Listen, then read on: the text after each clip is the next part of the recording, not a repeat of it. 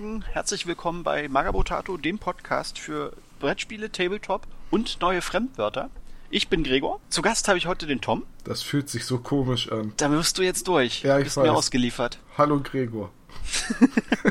Ihr werdet euch wahrscheinlich wundern, hä, wieso übernimmt Tom jetzt nicht die Moderation? Wir probieren ein neues Format aus, in der Hoffnung, dass das gut bei euch ankommt, indem wir einen Großteil der Kickstarter-Diskussion, die wir in den Stammtischen ja im Normalfall haben, einfach auslagern in einen eigenen Podcast, wo wir mehr Zeit haben, uns auch mit den einzelnen Kickstartern zu befassen. Ich hoffe, euch, euch gefällt's. Wir machen das, zumindest ist es geplant, immer zur Mitte des Monats hin, sodass ihr nicht das Problem habt, wie wir es im, im Stammtisch gerne mal haben. Ja, dieser Kickstarter ist total interessant. Wenn ihr das jetzt hört, habt ihr vielleicht Glück, dass er noch läuft. Ihr könnt dann eventuell sogar noch mitpatchen.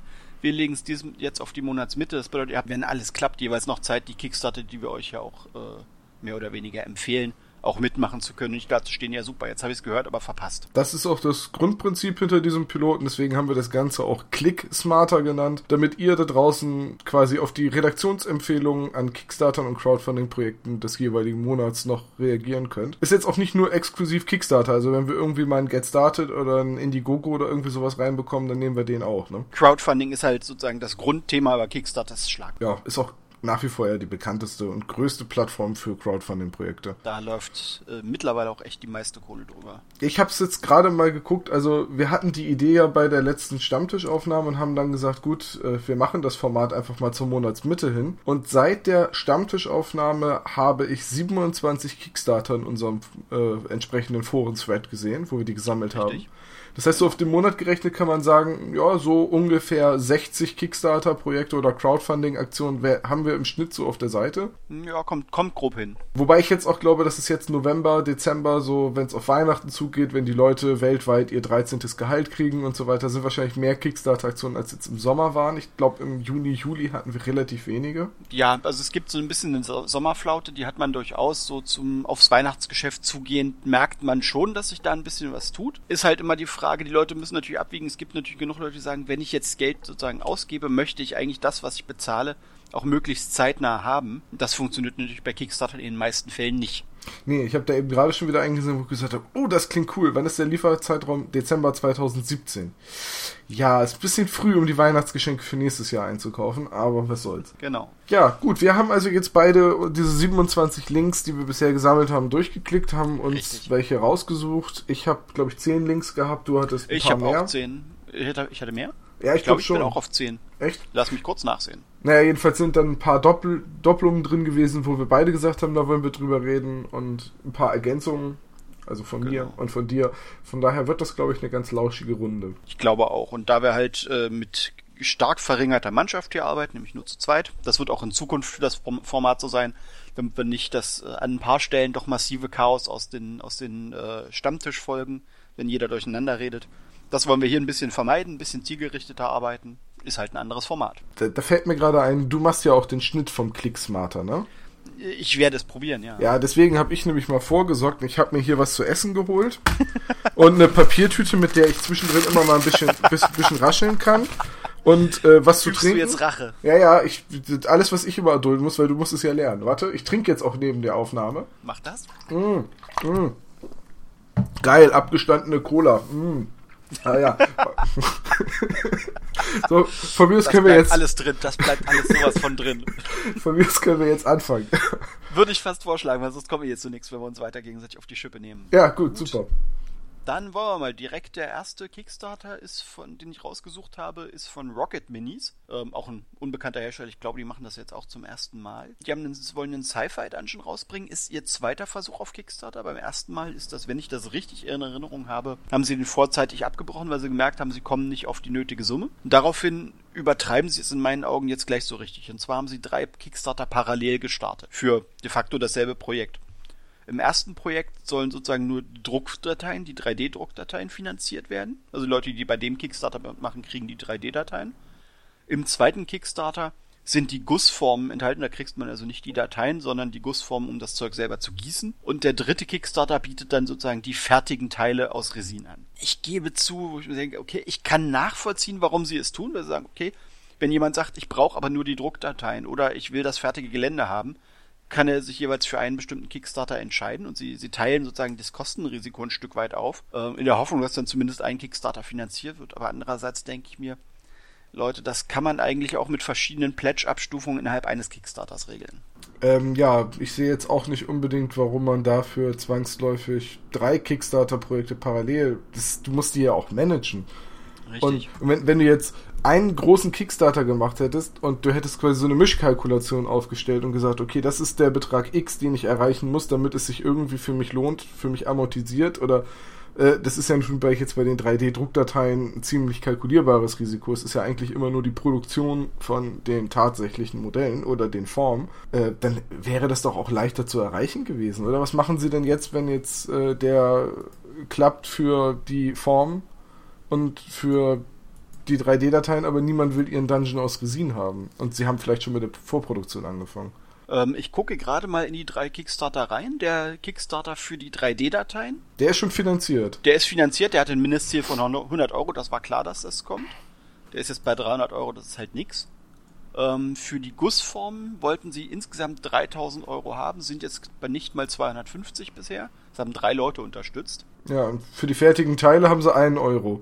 Genau, also ein Unterstützer mit einem Euro. Ich vermute, dass äh, alles außer dem 3D-Druckdateien-Ding einfach scheitern wird. Sind zwar noch 25 Tage Zeit, aber das ist in der Art, wie sie es aufgezogen haben, glaube ich, für die Leute einfach unattraktiv. Ja, zumal, also nehmen wir mal an, also jetzt mal ganz davon ab, ob man es darf oder ob es ethisch vertretbar ist, aber nehmen wir mal an, ich mache bei dem Kickstarter mit und kriege einmal den Satz äh, Geländeteile. Die haben alle eine sehr flache Unterfläche eine Standfläche. Das heißt, niemand hält mich davon ab, sich mit äh, Silikon eigene Formen zu gießen.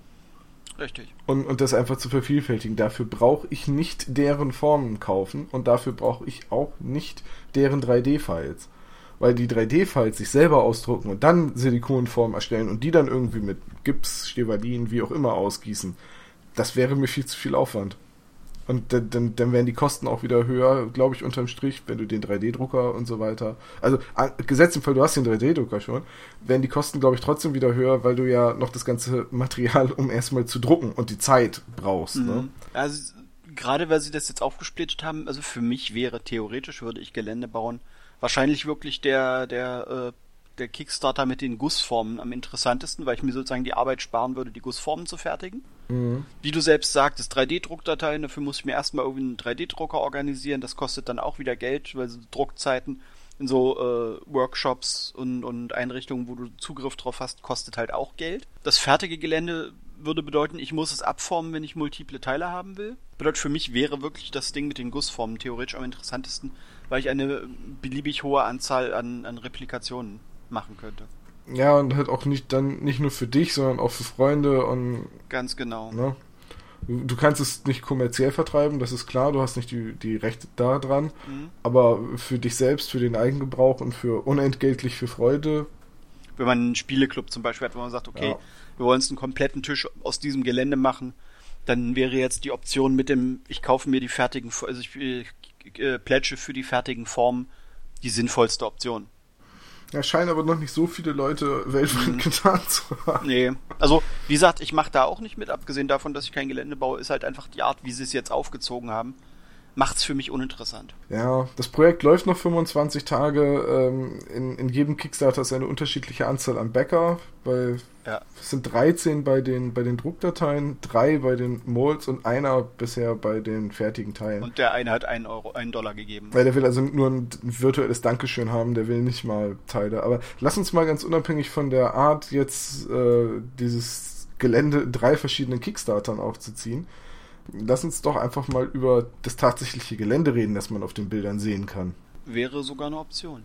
Das finde ich, also das Gelände von den Ideen, was man so zu sehen kriegt, finde ich zugegebenermaßen gar nicht so schlecht. Also es ist natürlich, es ist ein Dungeon-Gelände. Das bedeutet, du hast Böden, hast Wände, ähm, aber es ist jetzt nicht im klassischen Sinne ein dreidimensionales Gelände mit Höhenunterschieden. Aber die Ideen, die Designs, die sie haben, die sind okay. Das ist, sie erfinden, erfinden das Rad nicht neu, aber für so ein, so ein Sci-Fi Dungeon Crawler wie jetzt, ich glaube, Man doch von Mantic war das hier äh, Star Saga oder wie das Ding heißt, was ja das äh, Sci-Fi Gegenstück zum zu Dungeon Saga sein soll. Dafür würde sowas vermutlich funktionieren. Ich habe es jetzt nie gespielt, aber es würde wahrscheinlich auch für sowas wie Space Hulk funktionieren. Ne? Ja, also alles, was du im Endeffekt zum Dungeon Crawler Aspekt hast, was auf Sci-Fi getrimmt ist, würde damit vermutlich funktionieren. Ich, ich finde es jetzt persönlich nicht sonderlich hübsch. Und nee. Aber ganz davon ab, das ist ja Geschmack, ich finde es auch ein Stück weit unpraktisch, weil die, die Fußbodenteile, das sind alles so kleine Quadrate. Und ich sehe jetzt leider nirgends, dass sie mal Figuren oder so damit reingestellt haben, immer nur auf den großen Bildern. Ja, würde sagen, das sieht man nur auf den großen Bildern, aber man hat keine Nahaufnahmen, wo die Figuren da mal drin stehen, das ist richtig. Ja, und da ist, nee, also ich, ich kann so schlecht abschätzen, wie viele Modelle ich wohl in, auf eine von diesen Bodenkacheln kriege oder wie groß die sind, weil wenn letztendlich eine Figur auf eine Kachel passt, dann muss ich mir ja wie bei so einem Schachbrett den Fußboden zusammenpuzzeln. Mhm. Und ich sehe auf den Bildern zumindest auch nicht, dass man so Verbindungselemente, irgendwelche Klammern oder sowas hat, dass man die wirklich zusammenstecken könnte. Genau, das wäre nämlich mein nächster Punkt gewesen. Dann rutscht nämlich einem der Scheiß ständig durch die Gegend, wenn man nur dagegen schubst. Und dann äh, ist das bei einem großen Tisch, ist das eher nervig. Ja, und fest verkleben willst du es ja auch nicht, weil nee. du machst ja einen modularen Tisch. Genau, ich gucke auch gerade mal das Bildmaterial durch. Nee, keine Verbindungselemente erkennbar. Nee, also insofern, Idee ist okay, überzeugt mich aber insgesamt eher nicht einfach mal im Auge behalten und wer modulares Gelände sucht, kann ja noch einsteigen. Vielleicht gefällt es euch ja vom Design besser als uns. Ja, das ist ja durchaus möglich. So, dann haben wir als nächstes haben wir den Kickstarter von Steve Jackson Games. Die sind ja jetzt eher für, für Brett- und Rollenspiele bekannt. Ähm, haben aber auch seit vielen Jahren äh, mit Ogre ist äh, so, so, so, ein kleinmaßstäbliches äh, Strategiespiel da versuchen sie jetzt mal wieder Figuren dazu rauszubringen. Ich glaube, das haben sie im Laufe der Jahre immer mal wieder gemacht. Das Spiel dreht sich wohl irgendwie immer um so einen großen Kommando-Panzer-Gedöns. Auch wieder so ein Ding, wo ich sage, ja, okay, wer das, wer Oga bereits spielt, für den ist das vermutlich interessant. Dafür gibt, da gibt es offensichtlich, zumindest wenn ich mir die Unterstützerzahlen angucke, auch genug Leute. Ich finde es eher uninteressant. Also ich finde die, die Designs eher unspannend. Man sieht auch bisher auf dem Kickstarter auch wirklich nur die Ränder. Es ist günstig. Also eine Box Miniaturen kostet irgendwie 30 Dollar. Glaub, ich überlege, versuche gerade rauszubekommen, welcher Maßstab das ist, weil das Spiel wird irgendwie auf Hexfeldern gespielt. Es wird, geht für mich überhaupt nicht daraus hervor, wie groß die Miniaturen am Ende wirklich sind. Ich glaube, das geht deswegen nicht daraus hervor, weil sich halt in erster Linie ähm, an Leute richtet, die Ogre schon besitzen. Mhm die also wissen, wie groß das Hexfeld ist. Und ich glaube, das ist bei Ogre so der klassische 1 Zoll. Das ist möglich, ja. Und wenn ich das richtig in Erinnerung habe, dann gab es auch mal die Ogre Designer Edition, in der Figuren drin waren. Und jetzt bringen sie quasi den Kickstarter mit der Möglichkeit, nochmal Figuren zu kaufen, um halt deine normale Version oder die normale Version, die du vielleicht planst, im Laden zu kaufen, auch in die Designer Edition sozusagen zu verwandeln. Mhm. Ähm, wobei hier explizit auch direkt als erster Satz steht, äh, zum Einsatz mit der normalen Edition und mit der Designer Edition. Ja, aber jetzt kommt, glaube ich, auch die sechste äh, raus und ich glaube, in der sechsten sollen auch wieder Figuren drinne sein. Ah, okay, gut, da stecke ich nicht drin. Ich habe Oga nie gespielt. Ich weiß, dass es das gibt, aber. Ich hab's, ich kenn, ich weiß auch nur grob, dass es um Panzer geht und dass es von Steve Jackson ist. Aber wenn ich, wenn ich jetzt mal so gucke, ich bin jetzt gerade bei, bei auf der Seite von Steve Jackson Games, Ogre, mhm das sieht so aus, als wären die Figuren etwas größer. Wenn ich sehe, wenn ich das richtig sehe, sind die Figuren in der sechsten Edition auch aus Pappe zum Zusammenstecken. Mhm. Und äh, die Figuren scheinen wohl ein bisschen größer zu sein als die Hexfelder, auf denen sie stehen, weil sie teilweise zwei Felder einnehmen. Und sonst hat man das wohl immer mit bedruckten Pappkärtchen gespielt, auf der dann drauf stand, welche Einheit äh, das ist und wie viele Lebenspunkte die hat und so. Ja, das kann sein. Ich meine, das Spiel ist ewig alt, das ist jetzt ja, fast. Das gibt es seit 30, 20 Jahren. Nee, warte, 1977? Ja, dann sind es äh, ja über über also sind es fast für fast 40 Jahre, ja. Das ist krass. Das ist äh, das ist glaube ich äh, kann man glaube ich gut als langlebig bezeichnen. Ja, das zeigt aber einfach auch was für eine Legende Steve Jackson ist. Ja, natürlich. Also ich meine, der der ist eine Größe im im Brett und und Rollenspielbereich ganz ohne Frage. Über den dessen Verlag sind ja auch wirklich viele sehr beliebte Spiele gelaufen und laufen immer noch. Ja, Munchkin, die Goldgrube von Pegasus, ja. Genau. Um noch ein paar Daten euch zu geben, das Spiel, äh, die Kampagne läuft noch bis 1. Dezember. Das sollte, sollte also, wenn ihr Ogre spielt, äh, habt ihr noch genug Zeit mitzumachen. Finanziert ist es bereits. 15.000 Dollar war das Mindestziel. Sie sind jetzt am, am Tag der Aufnahme bei äh, knapp 33.500. Das bedeutet, die Sachen werden also offenbar in jedem Fall erscheinen. Es ist aber, wenn ich das richtig sehe, kein EU-friendly-Spiel. Das bedeutet, äh, da muss man immer im Hinterkopf behalten, es kommen potenziell äh, Steuern bzw. Zoll dazu. Und der Versand ist vermutlich auch aus den USA nicht der billigste. Ich fand's ganz gut, dass du das rausgesucht hattest, weil ich hatte es erst drin und habe es dann rausgeschmissen. Mhm. Ich habe mich nämlich gefragt, ob das ein, ein, Trend werden wird, ob das ein Trend werden könnte, dass jetzt mit dem aufkommenden 3D-Druck und den immer günstiger werdenden Formen für Miniaturen äh, jetzt vielleicht viele Hersteller von Brettspielen nochmal einen Kickstarter hinterher schieben für die Leute, die dann statt Papp- oder Holzfiguren kleine äh, modellierte Plastikfiguren haben wollen. Möglich ist es durchaus. Es bietet sich an. Und wenn jemand sowieso, also wenn, es gibt ja mittlerweile genug Subunternehmer, die halt einfach das Geld investiert haben in einen guten 3D-Drucker. Äh, Rob Elderman von, von äh, Hysterical Games fällt mir da logischerweise als erstes ein. Die haben, die haben wirklich das Geld investiert in einen hochwertigen Drucker, die natürlich als Subunternehmer arbeiten, wo dann andere Firmen sagen, so hier, wir wollen Figuren rausbringen, wir haben die Designs, stellt für uns halt entweder den 3D-Master her oder stellt den Master her, macht daraus die Form und produziert dann die Miniaturen für uns. Das ist zumindest für kleine, die halt nicht in Plastik produzieren können, weil es zu teuer wird, durchaus eine interessante Option, auf jeden Fall. Ja, gut, wir sind gespannt, wir warten ab. Genau, wir schauen mal, wie es sich entwickelt. So, das nächste ist dann auch wieder ein Kickstarter mit einem 3D-druckbaren Gelände. Terrain for Print nennen sich die Jungs. Also Markus Kruse klingt, als ob das ein Deutscher ist. Nee, ist in Finanzierung läuft über schwedische Kronen, also wird es vermutlich ein Schwede sein. Oder ein deutscher Immigrant? In Schweden, auch möglich. Kann auch sein, ähm, die versuchen ähm, Wikingergebäude und so, so eine Art Sci-Fi-Bunker zu finanzieren. Die Designs sind okay. Also der, das Sci-Fi-Gebäude reißt mich so gar nicht vom Hocker. Dieses Wikinger-Gebäude ist ganz nett. Da machen, macht also jetzt in dem Fall der ganz gute Promo-Paint-Job, den sie auf den Fotos haben, einiges aus. Das, der, der ist hübsch gemacht. Aber auch da denke ich mir, ja, da gibt es andere Hersteller, die in meinen Augen sowas in der Richtung schöner umgesetzt haben. Insofern ist der für mich nicht so richtig spannend. Ich bin auch ganz ehrlich, ich weiß zum Beispiel bei diesem Bunker und auch bei dem Wikinger-Langhaus nicht, ob es sich wirklich in Zukunft lohnt, wirklich solche Bausätze aus Kunststoff rauszubringen oder sogar, ich meine, es ist ja massiv. Mm. Sieht man ja auf den Bildern, dass es massiv ist, als massiven 3D-Druck. Äh, obwohl, nee, es ist nicht massiv, weil ah, nee, das Wikingergebäude, das Wikingergebäude ist offensichtlich mit Innen Innenbereichen, aber dafür muss das Gebäude auseinanderziehen, um dann drinnen was machen zu können. Du musst, kannst das Dach nicht abnehmen. Das ist beim Bunker nämlich, sehe ich gerade genauso. Auf den unteren Bildern wirkt er massiv, auf den oberen Bildern sieht man aber, dass der Kammern hat, aber auch wahrscheinlich nur, ähm, um Material zu sparen, also nicht für die Bespielbarkeit. Ja. Und wenn ich jetzt mal, und jetzt kommt gleich wieder die Tom ist so ein MDF-Jünger, aber wenn ich jetzt mal die Bausätze von namhaften Herstellern, sei es jetzt Sarissa, sei es Foreground, sei es TT Combat oder Dark Ops, wie, wie sie alle heißen, ja. ja?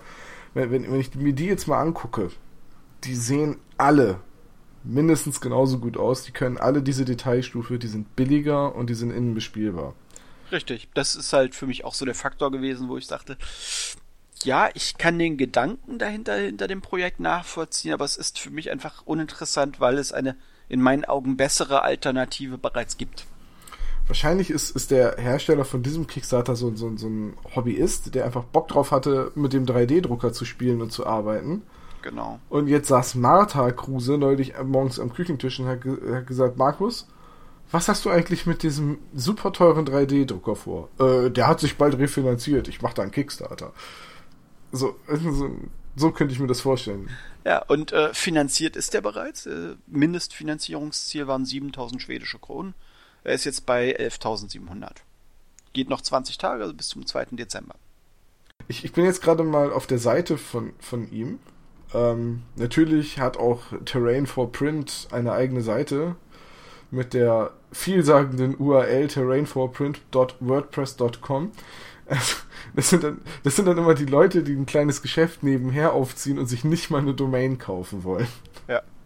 Und äh, viel mehr unter, unter Products, viel mehr als das, was im Kickstarter ist. Also Palisade Lang, dieses eine Langhaus und der Bunker ist auch noch nicht da. Das ist offenbar wirklich jemand, der das so nebenher, nebenher macht. Das ist okay. Also das ist jetzt nichts, wo ich sage, das sei verwerflich in irgendeiner Form. Nö, überhaupt nicht.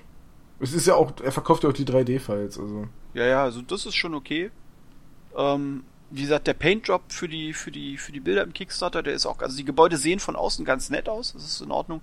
Aber es ist halt nichts, was man nicht schon in anderer Form bei anderen Herstellern gesehen hat. Ja, es ist halt auch, gerade auch für Wikingerhäuser und so ist halt auch einfach sehr regelmäßig und sehr glatte, ja. klare Kanten.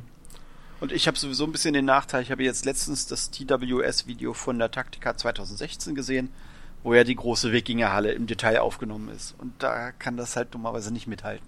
Nee, gut, das ist aber auch ein riesiger MDF-Bausatz, ja. in den Mirko damals äh, ein halbes Jahr Arbeit gesteckt hat, völlig ohne Frage. Aber das ist natürlich das, was bei mir jetzt gerade im Hinterkopf aufploppt. Und ich denke so, das kenne ich in größer und schöner. Natürlich ist das nicht vergleichbar, aber es ist natürlich unterbewusst, denkt man sich, hm, ja, Siehst du, da könnte ich an die auch mal nachhaken, weil Dennis und Michael hatten damals nämlich mit einem äh, Nachbau der Halle angefangen, ohne mhm. den Foregrounds-Bausatz, also quasi. Okay, also komplett Scratch-Bild.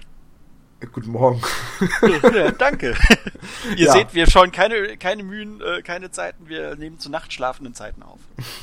Und das heißt nicht, dass wir irgendwie abends erst aufnehmen und dann lange, das tun wir sonst.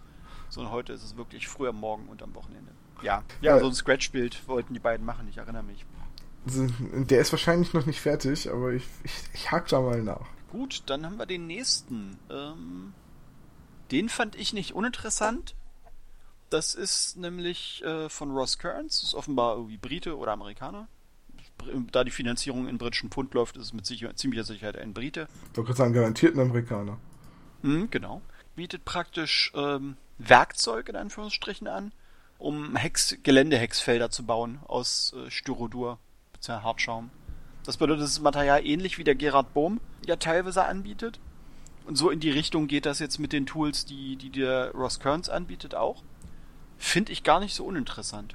Ja, ich habe mich dabei nur gefragt, wie viele Spiele gibt es eigentlich, die auf Hexfeldern gespielt werden? Mir fallen jetzt spontan nur zwei ein, Battletech und Ogre.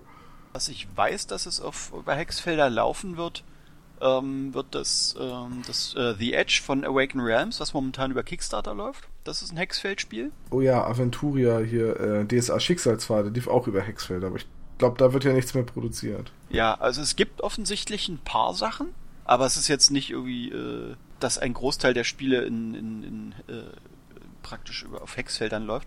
Ich finde das aber insofern trotzdem nicht uninteressant, weil man natürlich über diese ganzen Hexfeldsachen etc. natürlich auch Geländestücke bauen kann.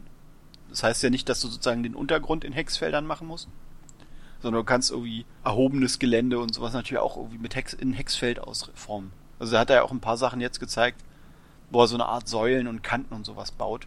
Das kannst du ja auch auf einem normalen Spieltisch als Gelände bauen.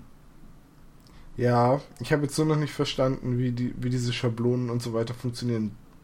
Baust du dir das Teil zusammen und benutzt dann irgendwie eine Gießmasse oder zeichnest du damit auf Styrodur auf oder? Äh, nee, du praktisch, du kannst damit ähm, praktisch festlegen, wo die, wo die, ähm, wo der Schneiddraht beim beim äh, Styrodurschneider lang geht. Ah, damit, okay, ja. Das ist ähnlich wie die wie die wie diese Form, die Gerard Bohm anbietet, wo du praktisch das äh, Styrodur draufsteckst und, und praktisch dann den Schneiddraht entlang dieser Schablone langführst. Äh, ich sehe gerade, ich, ich habe mir das Video vorhin nicht angeguckt, mhm. weil, ich, weil das auch keiner von meinen Dings war, wo ich gesagt ja, ja. es interessiert mich großartig, aber ja doch, jetzt sehe ich zumindest, wie er das schneidet und wie er das ineinander verkachelt. Mhm. Ja, wenn man ein entsprechendes Spiel spielt und Geländebauer ist, wahrscheinlich keine schlechte Idee, wahrscheinlich sogar sehr, sehr praktisch. Wie gesagt, ich bin halt kein Geländebauer, damit bin ich aus der Nummer sowieso wieder raus. Wie jedes Mal. ich glaube auch sehr frickelig, sich die Teile alle einzeln herzustellen. Ja, also davon ist so ein Stück weit auszugehen. Also so, das, ist, das ist nicht mal eben. Nee, nee, also da musst du wirklich auch Zeit investieren. Es ist natürlich eine Arbeitserleichterung, wenn du sagst, ich möchte mir eine Hexfeldplatte bauen, ist das natürlich eine Menge Arbeit, die man da reinstecken muss. Ja, aber dafür ist es eine eindrucksvolle Hexfeldplatte, also.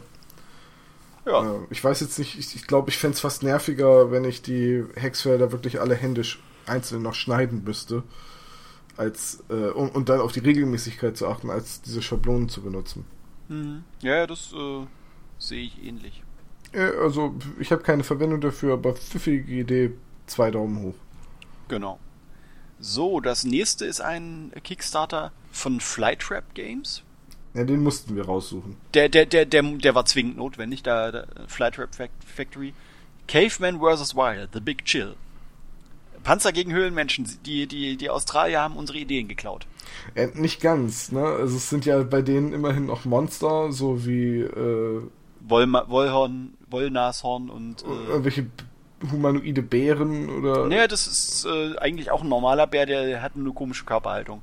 Er hat einen Buckel und läuft aufrecht, deswegen. Ja. Also ich finde die Designs wunder, wunder knuffig. Das ist wirklich, sowohl die, sowohl die Tiere, also dieser, dieser Bär, hat so eine wirklich schöne, comichafte äh, Umsetzung. Höhlenmenschen mit den riesigen Unterkiefern und äh, auch einer Körperhaltung, die sehr, sehr, sehr abstrus ist. Das Ganze hat einen wirklich schönen, comichaften Stil. Sie haben äh, Squirrel Rats, ganz entfernt angelehnt an, äh, ein, an ein recht bekanntes Säbelzahneichhörnchen. Mm, ich glaube, ich, ich, glaub, ich weiß, welches du meinst, ja. ja? Ach da, ja, es hat sogar eine Nuss. Eine ja, ja, natürlich. Eine Eichel, ähm, meine ich. Eine Eichel. Ähm, ich finde die Designs wirklich schön, also da haben sich Leute wirklich auch Mühe gegeben. Ähm, so übermäßig teuer ist es auch nicht. Was halt, äh, was halt natürlich an der Stelle reinhaut, sind die, sind die Versandkosten aus Neuseeland. Also ich glaube, wenn du das Set für 60 neuseeländische Dollar haben willst, ähm, das ist, dann kriegst du äh, ein Set mit fünf Höhlenmenschen, man kriegt die, das, das Regelbuch und, und man kriegt, äh, man kriegt den Hund und man kriegt die Eichhörnchenratten. Also es sind insgesamt, ich glaube, acht Modelle. Mhm. Kostet 60 neuseeländische Dollar, das ist nicht so teuer. Versand liegt dann bei 15 neuseeländischen Dollar nochmal zusätzlich. Das ist auch okay, aber es ist natürlich ein relativ hoher Prozentsatz des eigentlichen Pledges, den man sozusagen nochmal für Versand drauflegen muss. Plus, es ist nicht EU, also kommen auch nochmal Einfuhr, Zoll und Steuer drauf. Genau, das ist so ein bisschen der Haken an der Nummer. Dadurch ist es, wird es für mich weniger interessant, obwohl ich Lust auf die Figuren hätte. Finanziert ist es auch noch nicht komplett. Das Finanzierungsziel liegt bei 6.000 neuseeländischen Dollar. Sie sind jetzt bei etwa 4.600. Ähm, gibt auch bisher erst 33 Unterstützer. Und sie haben noch elf Tage Zeit. Das Projekt geht noch bis zum 23. November. Wie gesagt, total schöne Designs, gefällt mir sehr, aber äh, nicht EU-freundlich und halt die relativ hohen Versandkosten vergleichsweise sind leider das, was mich aufhalten, auch wenn ich Lust auf die Modelle hätte. Ja, jetzt, äh, jetzt ist mit Mai 2017 ja auch ein Versandziel gesteckt, das relativ nah in der Zukunft ist. Das ist ja jetzt gerade mal noch ein halbes Jahr. Genau, also man sieht halt, die Figuren sind halt alle noch klassisch handmodelliert. Aber es ist halt einfach Special Interest of Special Interest, ne? Das ist so, ja. ja. aber die Designs sind ganz nett. Wenn irgendjemand von euch da draußen mitmacht und seinen Kram dann tatsächlich im Juli 2019 hat, ähm, genau. dann meldet euch mal, dann können wir da gerne mal irgendwie über einen Blog oder so reden. Würde mich mal interessieren. Wie subtil ich gerade meine Kickstarter-Kritik verpackt habe, oder? ja. du bist so subtil. Ich wollte jetzt nur noch mal betonen, dass das jetzt nicht auf äh, Fly Trap Factory bezogen ist, mhm. weil das ist, glaube ich, dein erster Kickstarter. Ja, generell auf Kickstarter und die Erfahrung, die man damit macht. Auch wieder 3D druckbar, in dem Fall kein Gelände, sondern so eine Art Displaysystem, wo man praktisch Figuren für die Vitrine dann draufstellt, um die irgendwie ein bisschen nett anzuordnen.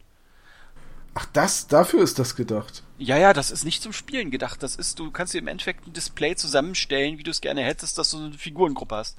Das ist mir gerade. Es gehört zu den Dingen, wo ich mir denke, Idee nett, aber wer braucht sowas? Nee, ich habe das vorhin durchgeklickt, als ich die Links nochmal durchgegangen bin für die Aufnahme mhm. und, und habe das gesehen und gesagt, was, was ist das für ein hässliches Gelände mit Löchern drin? aber jetzt verstehe ich es. Das ist sozusagen für Displays gedacht. Ah. Ja, Idee nett, das stimmt auf der anderen Seite in der Vitrine ähm, brauche ich nicht so ausmodelliertes Gelände. Ähm, ja, also wer dann ausmodelliert will, der baut dann meistens gleich richtige Dioramen. Ja, genau, das war auch mein Gedanke. Und äh, ich habe früher auf Mega Drive irgend so ein äh, Rollenspiel gespielt. Da spielte man so einen blonden Ritter, der irgendwie in so eine Dungeon musste, um Monster zu bekämpfen.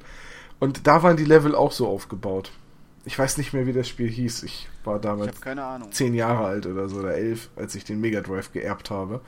Ähm, aber da, daran musste ich spontan denken. So, so Sinn, so, nee, sinnlos nicht, aber so halt, ja.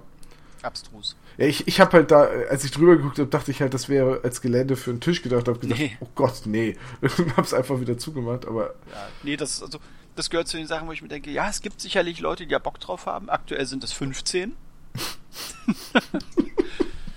ähm, ich gehöre da nicht dazu. Die haben ein Finanzierungsziel von 1000 Dollar. Äh, zusammen haben sie bisher nicht ganz 400 Dollar und es läuft noch bis zum 7. Dezember. Gehört aber zu den Sachen, wo ich mir sage, hm, das ist für mich so uninteressant. Wenn es Menschen gibt, äh, auch da, also da schließe ich mich Tom aus dem letzten, zum letzten Kickstarter an. Wenn es jemanden gibt, der da mitmacht und sich zulegt, äh, schreibt uns gerne, erzählt uns, wie eure Erfahrungen damit sind für mich ist es völlig uninteressant. Also einfach als Projekt, wo ich sage, ja, man kann es erwähnen, man kann drüber reden, aber auch nur eben vor dem Hintergrund, hm, ja, wer kauft sich sowas? Ich finde ich find die Idee aber, ja, ich, ich brauch's nicht. Ich finde die Idee aber insofern ganz lustig, dass es ja auch diese großen Felder gibt, mhm. wo du äh, die quasi. Größere Bases draufpassen. Das oder wo du auch eine einzelne Base draufstellen kannst von irgendeinem wichtigen Charaktermodell oder Anführer und ja. du drumrum aber dann eine Vertiefung hast und genug Platz, um da mit Sand und Bastelmaterial halt dieses Feld genauso zu designen wie deine Bases. Genau. Und dann fällt die Base, die da draufgestellt wird, nicht mehr so auf. Mhm. Weil die verschwindet, dadurch, dass sie in der Vertiefung drin steht. Und das Umliegende sieht halt aus wie, wie, wie, die, wie die Base-Gestaltung. Das ist irgendwo schon ganz witzig. Da merkt man auch, dass sich jemand wirklich was dabei gedacht hat. Ob ja. es aber tatsächlich so den großen Nutzen hat und dass, ob es wirklich so viele Leute gibt, die sich das so in die Vitrine stellen. Wage ich zu bezweifeln. Ja, weil die weil wie du schon gesagt hast, wenn einer wirklich seine Figuren in der Vitrine so in Szene setzen möchte, dann baut er gleich ein Diorama. Gut, damit sind wir auch schon beim nächsten. Das ist jetzt in dem Fall nur indirekt Tabletop. Es sind zwar Modelle, aber es ist definitives Vitrinenmaterial. Es sind zwei, zwei praktisch Dioramen im Maßstab 75 mm. Legends of the Jungle von ähm, Little Rogue. Das ist im Endeffekt einmal Tarzan äh, mit einem mit einem Gorilla zusammen und einmal keine Ahnung, es gibt, glaube ich, die hat, glaube ich, irgendwie auch offiziell einen Namen. Das weibliche Gegenstück zu Tarzan mit einem, äh, mit einem Panther oder einem Puma. Warte, Google Mensch schlägt zu. Female ja. Tarzan. Jungle Girl. Ja, gut. Wahnsinn. nee, China, kann das sein? M äh, möglich. Da ja, wie gesagt, ich weiß es nicht. Da gibt es zumindest einen Film und die reitet auf einem Zebra. Okay. Was voll keinen Sinn ergibt, weil ja. Zebra im Dschungel. Mhm. Soweit ich weiß, ist das ein Savannentier. Richtig. Habe ich rausgesucht, weil ich ähm, das von den von den Sculpts her ganz hübsch finde. Das ist halt wirklich ein reines reines äh, Vitrinending. Das ist überhaupt nicht dafür gedacht, für irgendeinen Tabletop eingesetzt zu werden. Aber ich glaube schon, dass jemand, der wirklich also gut malt und auch gut für die Vitrine malt, da Spaß dran haben dürfte, sowas zu bemalen. Gerade um dieser Mischung aus Stein, Vegetation, den beiden Charakteren, äh, den Tieren dazu. Also wo du wirklich eine ganz große Bandbreite an verschiedenen Oberflächen hast, die bemalt werden müssen. Also man sieht hier auf den Bildern auch schon den 3D-Druckmaster. Genau. Und richtig. ich finde da zumindest die Steine viel zu verwaschen und rund. Das sieht überhaupt nicht aus wie ein scharfkantiger Fels, sondern so richtig glatt gespült. Ja. Und das wirkt Gut. irgendwie auf, bei einer Felswand jetzt auf mich überhaupt nicht. Bäume und so und auch die Figuren tipptopp, aber mir gefallen die Steine nicht. Und dadurch, dass die ja offenbar auch so zusammengebaut werden müssen, hm. Ja, eine feste Position. Weißt du, woran ich gerade denken muss bei dem Kickstarter? Nein. An, an das äh, uralt Point-and-Click-Spiel Flight of the Amazon Queen. Kennst du das? Ja, natürlich. Und wo du dann im, im Dschungel bist und im Dschungel dem Gorilla begegnest und äh, dich mit dem Gorilla unterhältst, der dir den Weg versperrt und dann irgendwann zu ihm sagst, weißt du eigentlich, dass du ein Gorilla bist? Ja, natürlich. Weißt du auch, dass Gorillas nur in Afrika leben und nicht in Südamerika? Oh, und dann verpufft er einfach und ist weg. Weil du, ihn, weil du ihn einfach mit Logik besiegst. Ja. Und später gehst du weiter durch den Dschungel und entdeckst einen Dinosaurier, der da rumsteht. Und wenn du näher hingehst und ihn ansprichst, erkennst du, dass es der Gorilla in einem Kostüm ist. und, Stimmt, ich erinnere mich. Und dann kannst du ihn entweder darauf ansprechen, dass er ja der Gorilla ist, das streitet er dann aber ab, oder du sagst ihm, dass Dinosaurier ausgestorben sind, und dann verpufft er wieder in einer Wolke aus Logik. Ja. Schön. Da musste ich jetzt irgendwie bei, bei dem Zebra im Dschungel gerade dran denken. Mm, verständlich. Ja, also wie gesagt, von den Designs her äh, für die für Vitrinenmaler sicherlich interessant zu malen. Ähm, Finanzierungsziel sind 8000 Euro, davon haben sie jetzt knapp 3300 zusammen und das Projekt geht noch bis zum 8. Dezember. Ist, wie gesagt, also ich würde es mir nicht zulegen, weil dafür äh, sind meine eigenen Bemalskills einfach noch deutlich zu schlecht, als dass ich so ein 75 mm de facto Diorama äh, bemalen würde, weil wenn es dann in der Vitrine steht und nicht wirklich gut aussieht, würde ich mich nur ärgern. Aber es gibt ja äh, auch im, im Hobbybereich genug Leute, die sowohl spielen als auch für die äh, Vitrine malen. Mythic Battles äh, Pantheon ist ein Kickstarter von denselben Leuten von Monolith, ähm, die auch den Conan Kickstarter damals gemacht haben, der ja mittlerweile endlich ausgeliefert ist, nach einem Jahr Verspätung. Man ist, das ist auch wieder so ein Kickstarter, wo du mit Figuren totgeschmissen wirst. Plastikminiaturen ohne Ende, die Qualität dürfte, wenn man jetzt nach den Conan-Sachen geht, wirklich gut sein, völlig ohne Frage. Aber ähm, ich muss zugeben, Nach der eher mangelhaften Kommunikation von Monolith äh, bei dem Conan Kickstarter, also gerade was die Verzögerungen angeht, bin ich ehrlich gesagt nicht bereit, da wieder dieses lange Verzögerungsrisiko einzugehen. Ich weiß, dass Kickstarter sich gerne mal verspäten. Das ist per se auch okay, wenn die Kommunikation passt. Das war bei Conan in meinen Augen nicht der Fall. Dafür, dass sie damals irgendwie deutlich über drei Millionen Dollar eingenommen haben, war es für mich einfach völlig unzureichend. Ähm, sie sind jetzt mit dem aktuellen Projekt, mit dem Mythic Battles. Die Figuren sind schön, ganz viel also basierend auf der griechischen Mythologie. Das Spielkonzept ist auch nicht uninteressant, also ein taugliches Brettspielkonzept. Aber ich werde die Finger davon lassen. Einfach da ist der bisherige Track Record von Monolith einfach in meinen Augen zu schlecht, als dass ich wieder bereit bin, ihnen Geld als im Vorschuss zu geben, um dann wieder irgendwie in der Luft zu hängen. Sehe ich nicht ein. Ich hatte den auch rausgesucht und gesagt, oh, das sind aber schicke Figuren. Ich hatte gar nicht drauf geachtet, von wem das ist und so weiter. Und dann habe ich den Kickstarter gelesen und, und habe gesagt, ah, okay, Conan, kompatibel zu Conan. Klingt erstmal interessant. Spielbrett sieht ein bisschen aus wie ein etwas fotorealistischeres Dark Souls Spielbrett, was wir ja auch schon im Kickstarter gesehen haben. Mhm. Sieht interessant aus. Ich bin auch grundsätzlich ein Freund der griechischen Mythologie und ich mag auch die Jungs, die da wie äh, Spartaner aussehen, also wie die, mhm. wie die Frank Miller Spartaner aus 300. Ja, ja, das sollen auch Spartaner sein. Ja, ähm, von daher ja, aber Lieferzeitpunkt frühestens Dezember 2017, wenn sie sich jetzt genauso übernehmen wie bei Conan, was ich nicht glaube, weil das hier nicht so ankommen wird wie Conan, weil es nicht so eine starke IP dahinter hat. Mhm.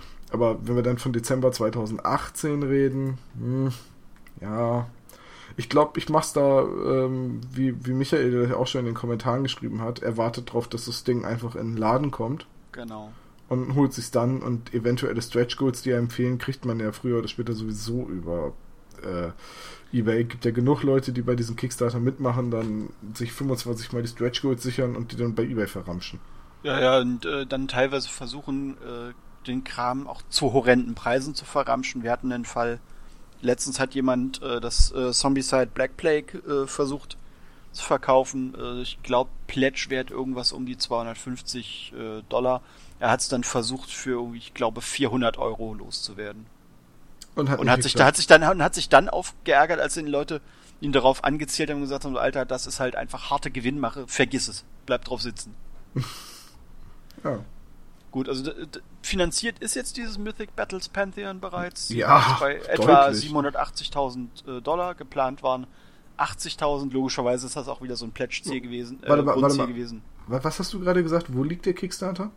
Der liegt bei 780.000. Ah, ich hatte 180.000 verstanden. Nein, nein. Ja, ja, also fast zehnfache Finanzierung erreicht. Genau ist aber auch wieder so ein Ding, wo ich davon ausgehe, sie sind davon ausgegangen, dass sie ein Vielfaches von dem, was sie grundsätzlich veranschlagt haben, kriegen werden. Wer mitmachen will, kann es gerne tun. Wie gesagt, äh, man sollte halt immer im Hinterkopf behalten, dass der Track Record bei Monolith nicht der beste bisher ist. Sie haben halt bisher erst ein Projekt hinter sich, das mit massiver Verspätung. Über die Figurenqualität kann man vermutlich sich echt nicht beschweren. Aber mich bremst das. Ähm, Projekt läuft jetzt noch bis 1. Dezember. Ihr habt also noch genug Zeit mitzumachen. Was ich angenehm finde, sie haben im Grunde genommen lediglich eine Pledge-Option für 99 Dollar. Damit kriegst du das Grundspiel plus ähm, alle freigeschalteten Stretch Goals. Und sie haben natürlich auch, wie üblich, jede Menge Add-ons, die du zukaufen kannst. Mehr gibt's da von meiner Seite auch nicht zu sagen. Das ist eines der großen Dinger jetzt diesen Monat, die gelaufen sind. Oder bisher ja. die aktuell noch laufen. Ja, von mir gibt's eigentlich auch nicht viel mehr zu sagen, dass ich die Figuren ganz hübsch fand, aber ja, nö. Genau es ist halt so ein klassischer Vorbesteller-Kickstarter, äh, was man halt schon daran erkennt, dass es nur einen Pledge gibt. Das ist ja auch eine beliebte Taktik, die ähm, hier Mantic bei ihren Projekten fährt. Ganz genau, ganz genau. Da, da merkst du, es geht nicht um die Finanzierung oder auch nur um die Finanzierung von Teilen, sondern es ist wirklich eine reine Vorbesteller-PR-Kampagne. Richtig. So, das nächste ist äh, von Destiny Horizons, eine Firma, die ich bisher auch nicht kannte. Ähm, Destiny Aurora Renegades ist ein Brettspiel mit Miniaturen. Da sind sowohl Raumschiffmodelle dabei als auch sozusagen Heldencharaktere im Maßstab 28 mm für ein bis zwei, äh, für ein bis vier Spieler. Basiert offensichtlich, wenn ich das richtig gesehen habe, auf Comics bzw. einer Romanvorlage. Die Figuren, man sieht bisher bei den Figuren halt leider bisher nur Render. Es gibt offensichtlich noch keine fertigen Modelle. Obwohl doch, gibt es. Sie zeigen die ersten, aber da ist der Paintjob so, dass es mich nicht überzeugt. Oh, warte, jetzt muss ich den Kickstarter auch mal eben aufmachen. Ich Wäre sinnvoll. Ich war bisher nur bei unserer News, weil ich gedacht habe, ah ja, da habe ich eh nicht so viel zu sagen. Aber wenn es bemalte Miniaturen gibt, dann möchte ich mitgucken. Ja, es gibt ein Bild mit zwei bemalten Miniaturen, ein, ein Raumschiff und eine, ein, ein, äh, praktisch eine Person. Ich sehe, was du meinst, ja. Der Paintjob tut dem Spiel, also tut der, tut dem Kickstarter nicht so wirklich gut. Nee, der ist okay, aber die Ausleuchtung ist halt einfach auch. Es ist kein gutes Foto. Ja, ja, daran wird's hängen. Die Designs der Figuren finde ich an sich ganz hübsch. Also ich meine, an ein paar Stellen erkennt man relativ deutlich wieder, ähm, jetzt bei diesem geflügelten weiblichen Modell habe ich halt die erste Assoziation war dann bei mir erstmal direkt Overwatch. Das mhm. aktuelle äh, MOBA. Ja, ich habe bei dem ähm, Ninja mit der äh, Frontblende sofort an Metal Gear Solid gedacht. Mhm. Ja. Also, also diesen Roboter Ninja, äh, der genau. diesen komischen Helm trägt. Mhm. Richtig. Ja, also insofern, die Designs sind okay, die sind ganz nett, da sind ein paar schöne Ideen mit drin. Aber insgesamt, das ist offenbar, wie gesagt, es basiert auf äh, einer Romanvorlage. Die Bücher kann man offensichtlich auch im, im Kickstarter mitbekommen, wenn man sie denn haben will. Genauso wie die Comics. Genau wie die Comics. Insofern ist das schon eine nette Idee. Insgesamt. Ist aber zugegebenermaßen nicht zwingend was, was ich mir jetzt irgendwie zulegen würde. Also dafür, dafür reizt es mich nicht genug. Hm. Hast, ich habe jetzt noch beim, beim Draufgucken jetzt auch noch nicht verstanden, wo, es gibt irgendwie ein Spielbrett mit Planeten, da spielt man dann mit den Raumschiffen und dann gibt es ein Spielbrett mit Landschaft, da spielt man dann mit den F äh, Figuren, quasi den genau. Skirmish-Kampf, oder? Richtig. Hm. Ja. Also ist wahrscheinlich für Leute, die die Romanvorlage und damit die Charaktere kennen, interessant. Ähm, für Leute, die jetzt bisher keinen Bezug dazu haben, ist es in meinen Augen eher unspannend. Wie teuer käme dich denn ein Wing Commander Kickstarter? Wenn es jetzt ein Wing Commander äh, Tabletop gäbe. Ui, äh, ich vermute ziemlich teuer. Ja. Zumindest wenn sie sich, zumindest wenn sie sich an die ganzen Raumschiff-Designs halten. Ja, ja, klar, Chris Roberts mit, mit im Boot dann. Ja, ja, also das, das würde mich wahrscheinlich richtig Geld kosten. Pass auf, Wing Commander Kickstarter, Chris Roberts gibt sein Okay und die Lizenz, die Schiffe sind alle wie in den Spielen und Mark Hamill macht das Promo-Video. Ich, äh, ich, muss, ich, ich würde mich verschulden. ja, also da, da hätte ich, glaube ich, einfach ganz klar richtig verloren, weil Wing Commander, da hängt mein Herz dran, das gebe ich ja gerne zu. Ja, das habe ich habe ich mir jetzt fast gedacht. Also von daher ist halt so, wenn man Fan von so einer IP ist, dann ist man für den Kickstarter wahrscheinlich viel, viel empfänglicher. Genau. Als wir beide jetzt, die von Aurora Destiny wahrscheinlich noch nie gehört haben. Also nee, ich zumindest ist nicht. mir völlig, völlig fremd. Also finanziert ist das Projekt bereits. Äh, Finanzierungsziel waren 35.000 Dollar. Sie sind jetzt bei knapp 53.000, haben fast 600 Leute mitgemacht. Projekt läuft noch bis zum 8. Dezember. Ist, wenn ich es richtig sehen kann, kann allerdings bisher nicht auf EU-friendly. Das bedeutet, auch da muss man halt wieder mit den, dem Thema äh, Versandkosten etc. kalkulieren. Ähm, aber es gibt ja durchaus, also das Projekt läuft noch lange genug, dass sie eine Chance haben, ähm, den, den ähm, Kickstarter noch EU-friendly zu machen, wenn sie einen Partner in Europa finden. Nächster, Forbidden Fortress Shadows of Brimstone von Flying Frog Productions. Ähm, auch so wieder so ein größerer Kickstarter. Liegt aktuell irgendwie bei 680.000 Dollar, bei einem Grundfinanzierungsziel von 50.000. Äh, Shadows of Brimstone ist auch so ein klassischer Dungeon Crawler eigentlich und Forbidden Fortress ist jetzt de facto die Asia-Version mit äh, mythologischen Figuren aus dem asiatischen Raum, mit natürlich asiatischen Heldencharakteren. Die Figurendesigns etc. finde ich schön, gefallen mir sehr. Allerdings hat, wenn ich das richtig sehe, Shadows of Brimstone keinen so wirklich guten Track Record, was die Auslieferung von, von äh, Sachen angeht. Also massive Verzögerungen. ist, glaube ich, bei den Leuten noch bis heute noch nicht alles da aus dem ursprünglichen Shadows of Brimstone Kickstarter. Echt? Aber Shadows of Brimstone gibt es doch schon seit ewigen Zeiten auch im Einzelhandel. Ja, ja, es ist, wenn ich das richtig sehe, noch nicht, äh, noch nicht alles ausgeliefert, also was sozusagen Erweiterungen etc. angeht. Aha, okay. Also ich muss mal gucken, bei uns in den Kommentaren hatten nämlich Leute entsprechend was geschrieben, weil es hatte sich Zeit, weil die beiden Projekte Shadows of Brimstone und äh, Mythic Battles nahezu zeitgleich online gegangen sind gab es bei uns auf der Website recht aktive Kommentare und Diskussionen zum Thema, zu diesen, zu diesen größeren Kickstartern. Dann guck du doch eben einmal in die Kommentare und ich sag mal eben generell was zu Shadows of Brimstone.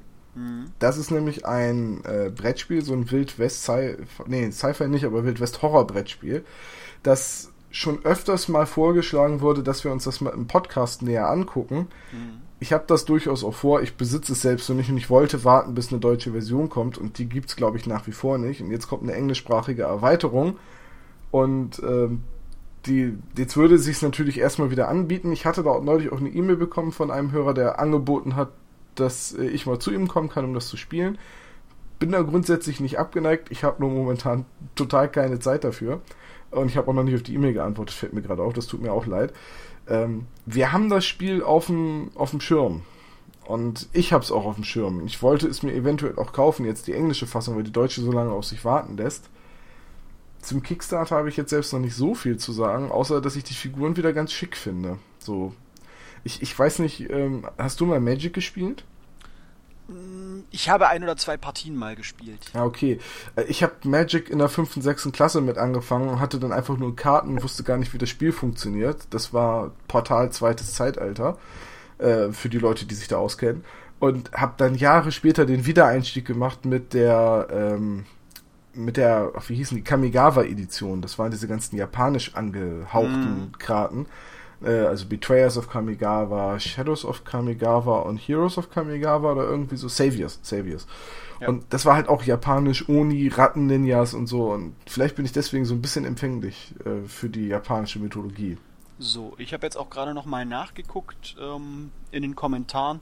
Der erste Shadows of Brimstone Kickstarter ist bis heute, also nach drei Jahren nach Ende, noch nicht vollständig ausgeliefert. äh, unter anderem ist es so, dass du Add-ons bereits im Laden bekommst die werden an die Bäcker, wenn's, wenn, wenn sie Glück haben, im ersten Quartal 2017 ausgeliefert. Also das ist eine Sauerei. Ja, das ist halt der Moment, wo ich sage, alles klar, da bin ich sowas von raus. Ja, ähm, ich habe eigentlich bisher immer eine sehr hohe Meinung von Flying Frog Games gehabt. Von denen ist ja auch ähm, das Last Night on Earth ein Zombie-Überlebensspiel genau. mit B-Movie-Horror äh, Look, also wirklich mit extrem schlechten Schauspielern auf den, auf den, als Fotos auf den Karten, die auch einfach auch extrem schlecht geschminkt sind, so total überzogen. Ja. Und die hatten ja auch so ein Horrorspiel, irgendwas mit Dracula war das, glaube ich, das auch in der Optik war. Mhm. Dementsprechend war ich denen jetzt, bin ich denen eigentlich schon zu, zugetan. Mhm. Aber, aber das drei Jahre, äh, also, also dass man, nochmal von vorne, dass man Kickstarter Add-ons und Stretch Goals erst in den Laden bringt, bevor man sie an die Bäcker schickt.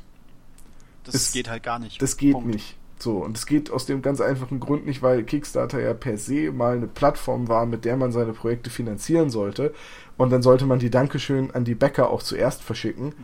Jetzt gucken wir uns mal die Kampagne an, mit 50.000 angesetzt, jetzt schon bei 681.000 fast 3000 Unterstützer, Canada-friendly, US-friendly, Australia-friendly und EU-friendly.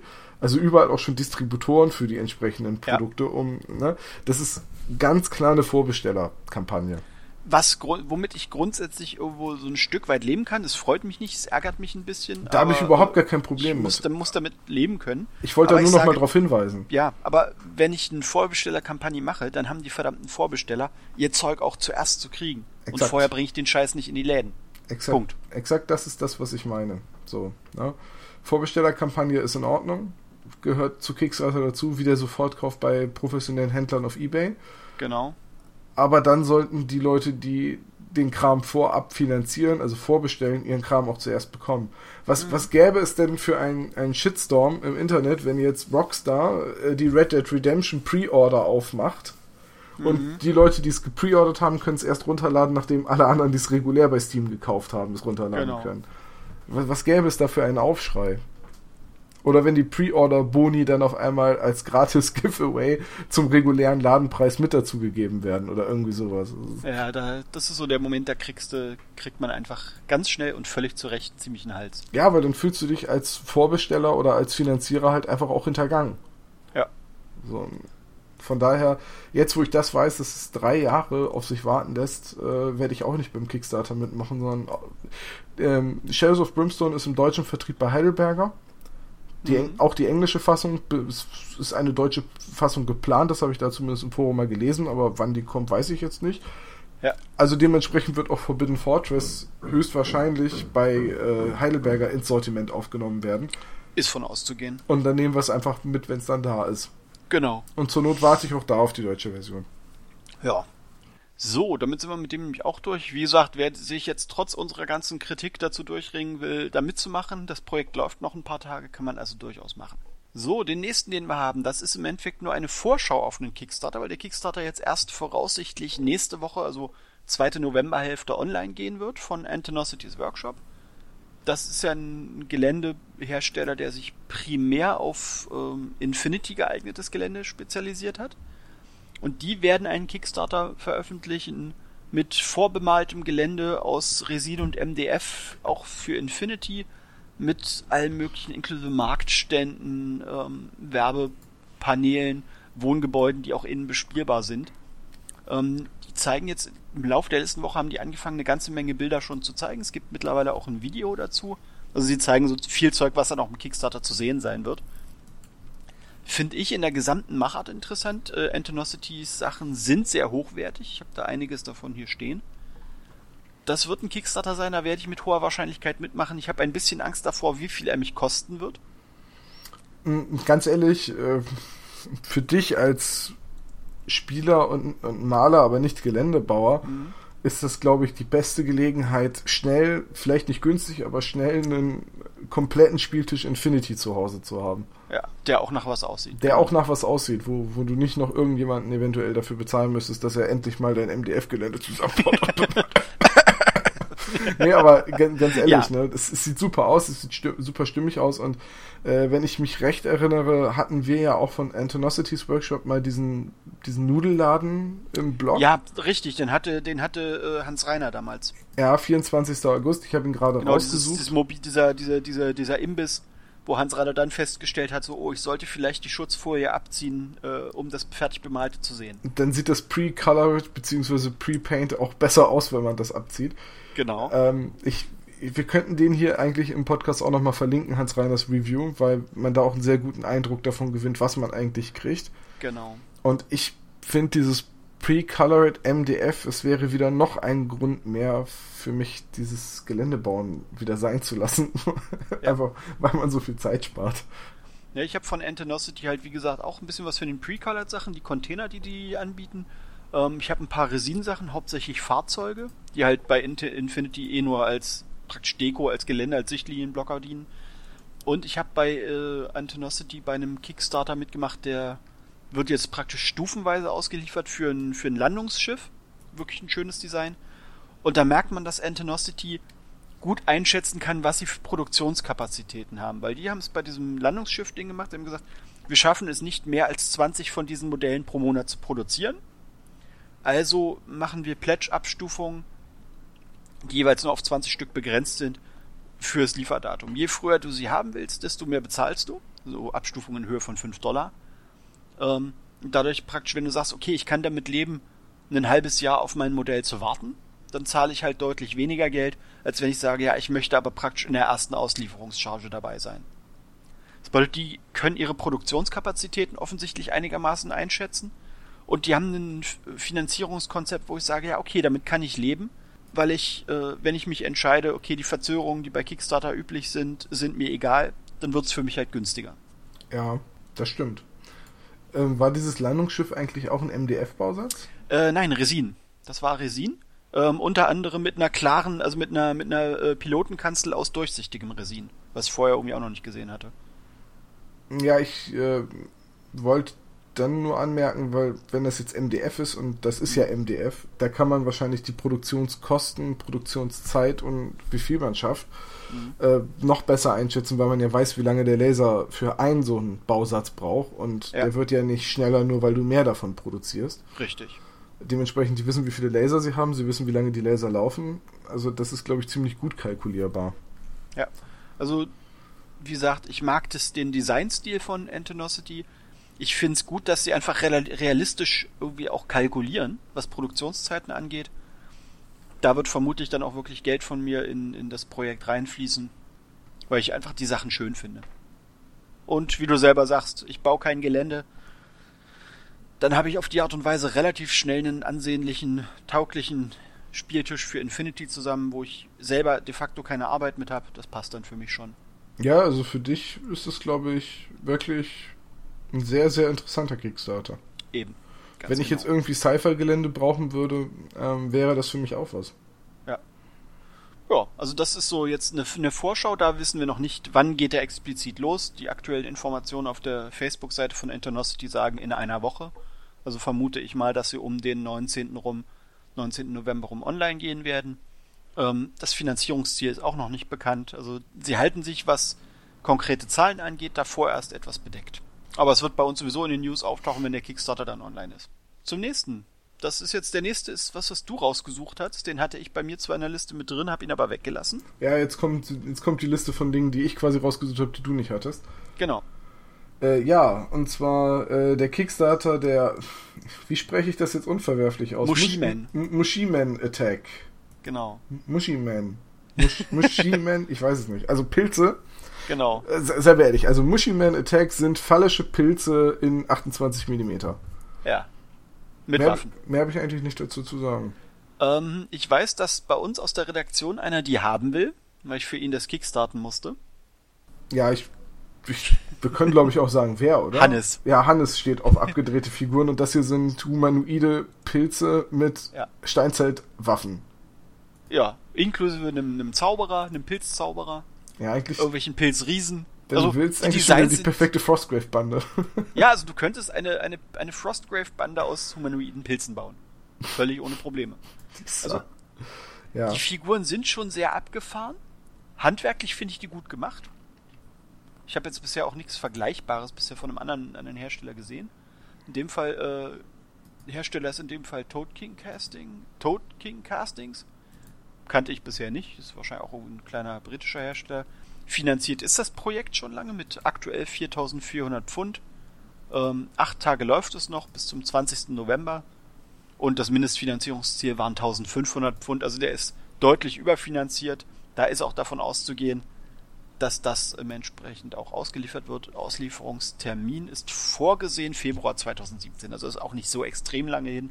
Ist aber bei den meisten kleinen Figuren Kickstartern, die dann entweder in Resin oder in Metall gießen, gar nicht so ungewöhnlich, dass die recht kurze Lieferungszeiträume haben, weil die einfach gut einschätzen können, wie viel Zeit haben wir denn. Ja, ja, also ich bin da hin und her gerissen. Lustigerweise haben mich, als der Kickstarter bei uns auf der Seite war, der ist ja jetzt schon äh, länger, der ist ja. ja, jetzt schon fast 13 Tage, äh, ist die Meldung jetzt schon alt, Richtig. haben mich gleich drei Leute unabhängig voneinander angeschrieben und mich gefragt, ob ich da mitmachen werde und wie toll, äh, das mir die ja wahrscheinlich total gut gefallen. Wo ich auch gesagt habe, was, was ist jetzt los? Habe ich irgendwann mal gesagt, dass ich Pilze mag? Also ich weiß, dass wir mal drüber geredet haben, wie schwer es wohl ist, Pilze selber zu bauen als Geländestücke. Ja. So, daran äh, könnte es liegen. Und, und ich dann gesagt habe, da könnte ich ja mal die TWS-Leute drauf ansetzen und sagen, hier Dennis Michael macht mal. Mhm. Aber ich, ich, ich, kann mich, ich kann mich nicht daran erinnern, dass ich mich mal geäußert habe, dass ich irgendwann mal eine äh, prähistorische Pilzarmee haben will. Tja. Wobei ich jetzt die Designs tatsächlich ganz witzig fände und äh, für mich das wieder so ein Ansatz wäre, mh, hm, Frostgrave oder Fantasy Saga, da, da, kannst du wieder Leute mit auf die Palme bringen, aber. Da, da, da bringst, also da, äh, ich glaube, Frostgrave tut da wirklich so in vielen kleinen, abstrusen Projekten wirklich gut, weil diese Leute sagen so, ja, normalerweise denkst du, ja, witziges Zeug, aber wofür soll ich es benutzen? Und jetzt hast du halt als sofortige Antwort, ja, könnt ihr ja für Frostgrave als Bande benutzen. Ja, ganz ehrlich, ich habe auch, ich habe ja bei dem von Oathworn den, den ähm, Burrows and Badgers Kickstarter mhm. mitgemacht. Genau. Und habe dann gesagt, ah, das sind echt coole Figuren, jetzt liegen sie hier grundiert und gebased rum, aber was mache ich damit? Und, und genau dafür, nämlich genau für Frostgrave, könnte ich mir vorstellen, irgendwann mal so eine Bande zu machen. Da sind genug Modelle drin, die als Magier durchgehen oder als Apprentice. Und da sind auch noch genug Modelle drin, mit denen du die jeweiligen Figurenklassen darstellen kannst. Und das hast du hier auch. Äh, okay, du hast vielleicht dadurch, dass du welche mit Äxten ähm, und mit Speeren und was, ich weiß jetzt nicht, wie man Braves übersetzt, weil das sieht auch aus wie eine Steinaxt. Äh, na, Braves sind im Endeffekt die, die, die, die Stammeskrieger. Ach so, ach so, okay, aber die haben auch einfach Äxte. Und die Äxte sehen auch so ähnlich aus wie die von den anderen, die nur Äxte haben. Du hast vielleicht ein bisschen wenig Waffenauswahl, um unterschiedlichste Figuren aus einer Frostgrave-Bande darzustellen. Da sind vielleicht noch Umbauten nötig, gerade auch weil es keine Fernkämpfe gibt äh, weder Wurfspeere noch Bögen noch Armbrüste. Ich meine, gut, okay, ja. es sind prähistorische Waffen, eine prähistorische Armbrust haben wir alle noch nicht von gehört. Ja, aber zumindest die Basing äh, Mushrooms, die finde ich wirklich cool. Ja, das ist schon, da sind schöne Ideen dabei. Einfach mal 10 Pilze für 2 Pfund, kannst du auf der Base kleben. Ja, ist voll, voll okay. Ja. Und die sind ein bisschen angelehnt an D&D-Figuren, ne? Hm, weiß ich nicht. Also ich habe irgendwo was gelesen von D&D, ich habe ich es nie gespielt, aber von dieser Rasse namens Mykonitz oder den Kreaturen. Ja, gut, das, das kann sein. Das ist bei D&D gibt es ja alles mögliche an Rassen. Da kannst du ja irgendwelche Pilzmenschen geben. Das, das ja. ist richtig. Ich habe es gerade mal gegoogelt. Ja, Mykonitz oder Mykonitz sind Pilzmenschen aus D&D. Na ja, dann. Also wer, wer, wer Pilze mag, ja. greift Fußpilz. Scheidenpilz. Tabletop-Pilz. Äh, Tabletop-Pilz, ja. Genau. Oder es gibt bei Dark Souls gibt's auch diese, diese riesigen Pilze, die dich einfach Ja. immer umboxen, wenn du in die Nähe kommst. Ja, stimmt. Also kann man dann mit dem Dark Souls Brettspiel und anderen Pilzherstellern vielleicht auch noch mischen für eine Frostgrave Saga Armee oder wie auch immer. Wahrscheinlich geht auch das, ja. Das wäre so geil. Das wär Oh so, Gott. ich ich würde es so feiern, gegen so eine Bande spielen zu müssen. Das wäre so großartig. Das ich wäre sehr das, verstrahlt. Äh, was hat Hannes denn damit vor? Der will doch bestimmt eine Frostgrave-Bande daraus bauen. Also entweder das oder er will sie einfach haben, weil sie völlig, völlig abstrus sind. Das Hannes, ich weiß, du wirst dir das hier anhören. Bau eine Frostgrave-Bande und dann spielen wir. Ja, tu es. Tu es. Gut. Kommen wir zum nächsten, damit wir hier irgendwie auch mal vorankommen. Ja. Bist, äh, die nächsten, wie gesagt, sind alle von Tom, deswegen macht er jeweils den Anfang. Ach so, vielleicht sollten wir zukünftig dann einfach mal abwechselnd. Ja, das ist für die Zukunft, glaube ich, eine sinnvolle Idee. Okay, also äh, der nächste Kickstarter, ähm, warum habe ich den eigentlich drin gehabt? Ich dachte, den nicht Ich habe rausgeschmissen. keine Ahnung. Egal, Also Book ich of habe ihn Nox. bewusst nicht drin gehabt. Ja, Book of Nox, Voyage to Myrovia. Mhm.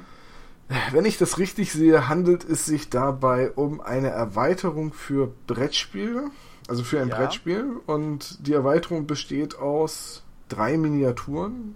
Naja, nee, bis, bis zu neun Miniaturen.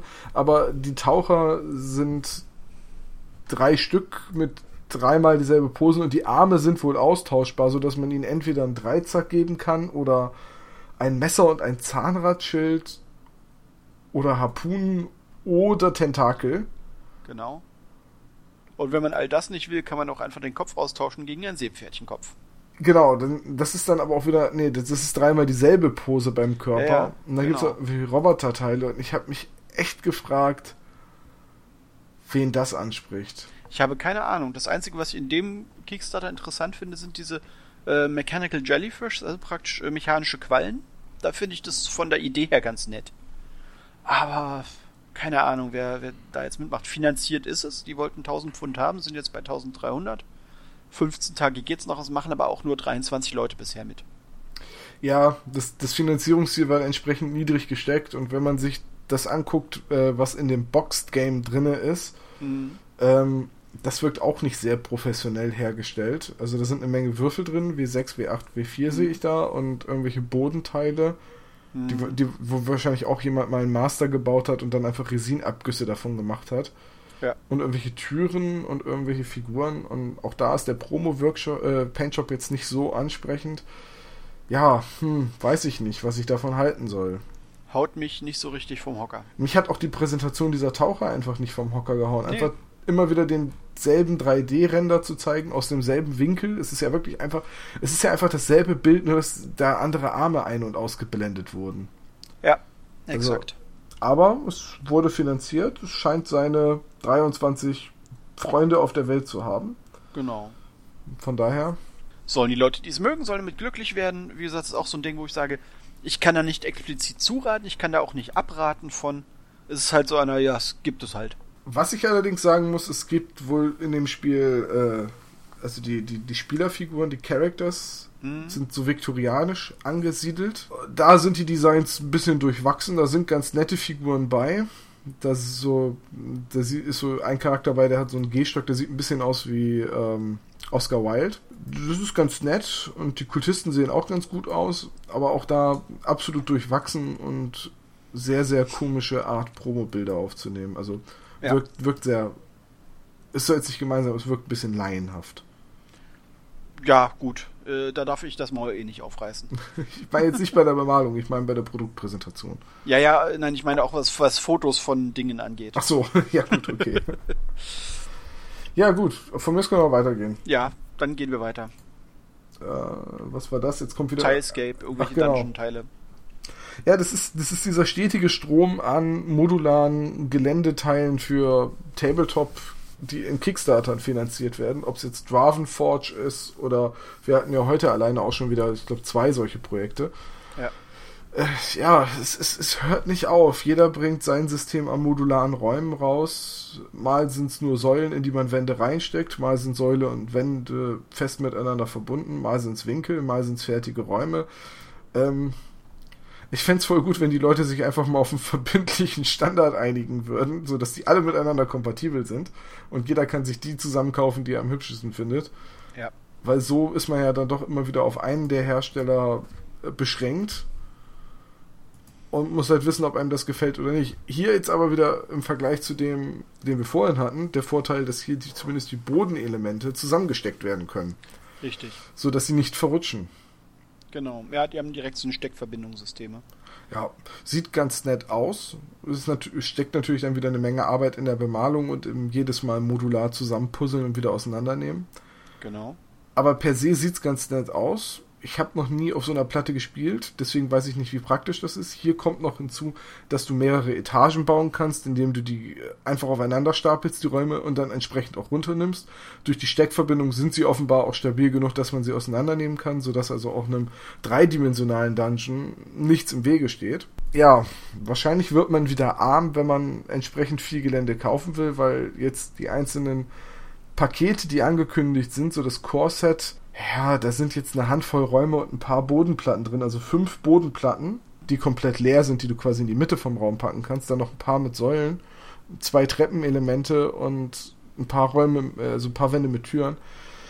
Ich glaube, unterm Strich wird das wieder zu teuer. Ja. Also ich meine, das ist auch wieder ein Kickstarter, der ein abstrus niedriges Startziel gesetzt hatte. Die haben 300 Dollar als Startziel gesetzt, wo klar war, also davon können sie es eigentlich auch nicht finanzieren. Ich meine, sie sind mittlerweile weit drüber, sind jetzt bei knapp 22.600 äh, Dollar. Ähm, haben 233 Leute, die mitmachen. 17 Tage geht's noch, jetzt bis zum 29. November. Ich meine, das ist auch wieder so ein Ding, das Zeug ist halt nicht für einen regulären Spieltisch gedacht, sondern das ist im Endeffekt für Dungeon Crawler Systeme gedacht, wo man irgendwie drauf verzichten will, auf ein Pappspielbrett, also auf der klassischen Brettspielunterlage zu spielen, sondern okay, ich will mir das dreidimensional gestalten. Ich muss mich auch gerade korrigieren. Ähm, das ist, das sind 3D-Druckfiles. Richtig. Ja, ich dachte, man kriegt da Gelände. Nee, ja, nö, du kriegst tatsächlich nur die, nur die STL-Files. Und das halt öfter so noch so, du kriegst die als STL, du kriegst die nicht als OBJ. Das heißt, du musst halt auch wieder entweder selber wandeln, falls du nur OBJ-Fahrer arbeiten kannst, ne? Oder ja. entsprechend. Aber da kenne ich mich jetzt auch wieder zu wenig aus. Vielleicht kann ein 3D-Drucker grundsätzlich beides, also STL und OBJ. Ich habe keine Ahnung. Gut, das erklärt, warum die Pakete so günstig sind, weil man nur die 3D-Files kriegst und durch das Stecksystem kannst du dir die auch nicht einfach einmal drucken und dann vervielfältigen mit Stevalin oder so. Mhm. Weil dann geht der Steckgedanke wieder verloren, weil das kriegst du nicht abgeformt. Nee. Hm, okay. Dann bin ich da auch wieder eher skeptisch. Ja, das, das geht mir ähnlich. Da bin ich dann halt auch eher wieder so ein Stück weit raus. Wie gesagt, es ist finanziert, es ist deutlich finanziert. Es gibt offenbar Leute, die sagen, okay, ich lege es mir zu, selbst wenn ich jetzt aktuell noch keinen 3D-Drucker habe. Aber es ist halt, wie gesagt, auch einer, wo ich sage, also, wir haben dieses Mal relativ viel so mit äh, modularem Gelände die, äh, in diesem Monat. Das ist also auch gefühlt mehr als in den letzten Monaten. Mal gucken, wie sich das weiterentwickelt. Weihnachten scheint immer irgendwie so die Dungeon Crawler Zeit zu sein. Ja, gut, weil es natürlich irgendwie Brettspiele, das ist halt etwas, damit kriegst du theoretisch auch Leute, die mit normalem Tabletop nichts am Hut haben. Ich finde übrigens deren Fragenkatalog auf Kickstarter sehr lustig. So dieses, ähm, was mache ich, wenn ich keinen 3D-Drucker habe? Du hast keinen Drucker, kein Problem. Die Dinger werden immer äh, günstiger, immer Verb und die 300 Dollar kannst du ja ruhig noch drauflegen. ja. so, so, ungefähr ist weißt die Bescheid. Ne? Gut, dann kommen wir zum nächsten. Damit ja. wir ein bisschen vorankommen. Ja, ja, ja. Ähm, Roller Derby. Roller ja. Derby ist ein Brettspiel, was mich erstmal total fasziniert hat. Ähm, man, ich kenne das noch aus alten Filmen und so weiter, dass man quasi so eine Rollstuhl, äh, Rollst Rollstuhlbahn, wollte ich schon sagen, Rollschuhbahn hat, äh, auf der man quasi in Teams gegeneinander antritt, Rennen fährt und sich allerdings auch tackeln darf. Du redest von dem hervorragenden Klassiker Rollerball. Kann sein. Das ist dann es gibt nämlich nur einen Film, der das zum Thema hat.